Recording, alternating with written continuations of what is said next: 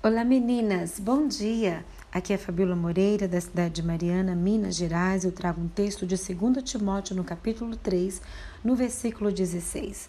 Toda a escritura é divinamente inspirada, proveitosa para ensinar, para redarguir, para corrigir, para instruir em justiça. Olha, eu gosto bastante de visitar livrarias e eu sempre. É, Sempre que eu posso, né, eu levo os meus filhos, porque não é fácil levar filhos em, em livrarias, né? Geralmente a gente vai na livraria Leitura, que é na, no shopping é, Del Rey em Belo Horizonte ou no BH Shopping, e eu levo eles junto comigo. E eu tento, assim, ao máximo, estimulá-los à leitura, a livros. E há alguns anos eu venho observando a mudança de foco né, em relação à leitura. As capas dos livros elas estão cheias de artistas, celebridades da internet, de youtuber, né? E outros têm é, o esoterismo ou o sobrenatural como um tema. Os livros para adolescentes e jovens estão repletos de vampiros, monstros, zumbis, ou falando simplesmente das, da vida dos youtubers, que é o que os jovens de hoje é, têm se inspirado. É como se as histórias de vida ou aventuras não fizessem mais sentido para eles. Nunca tivemos é, tantos livros falando sobre autoestima, comunicação eficaz, como conquistar o que você quer, como viver bem sozinho. No entanto, nunca estivemos tão longe de relacionamentos saudáveis. Uma leitura muito importante se perdeu pelo caminho. Hoje, a mídia e as diversas ideologias abordadas em escolas e universidades fazem a Bíblia parecer um livro de histórias da carochinha. Vemos adolescentes, jovens e adultos repetirem é, os discursos que ouvem, sem ao menos tirarem um tempo para estudar a palavra de Deus. Se você parar para ler a Bíblia é, de verdade, você vai ver, né, você verá né, que eh, estaríamos todos vivendo de maneira muito mais equilibrada se a tivéssemos como principal guia da nossa vida. Quer conselhos a respeito de conquistas de uma vida digna? O livro de Provérbios está repleto desses conselhos. Não só ele, mas toda a Bíblia. Eu Desenvolvi interesse pela leitura da palavra de Deus vendo os meus pais a lerem todos os dias.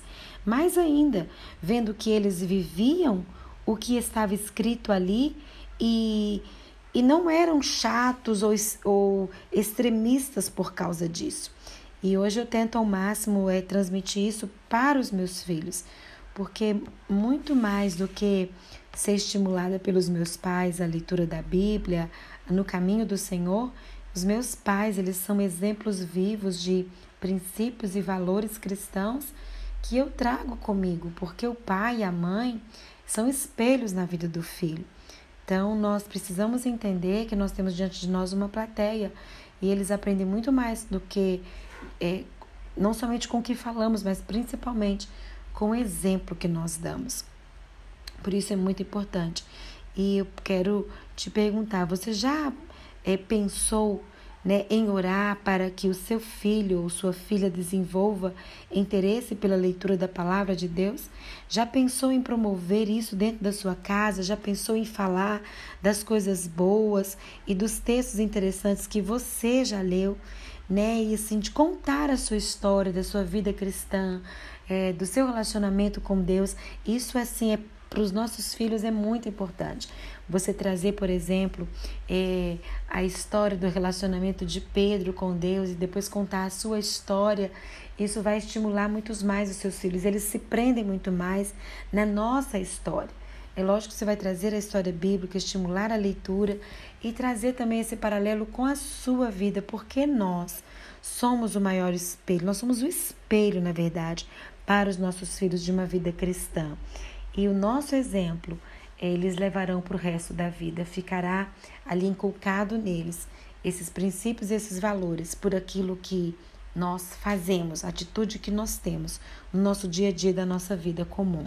Então eu quero hoje te estimular e quem sabe, é, na verdade, quem sabe não, eu quero te encorajar a começar hoje a desenvolver isso dentro da sua casa, a ler a Bíblia para os seus filhos, a contar histórias bíblicas, contar a sua história, testemunhos de milagre, de provisão, de livramento de Deus, testemunho de como você se sente servindo ao Senhor.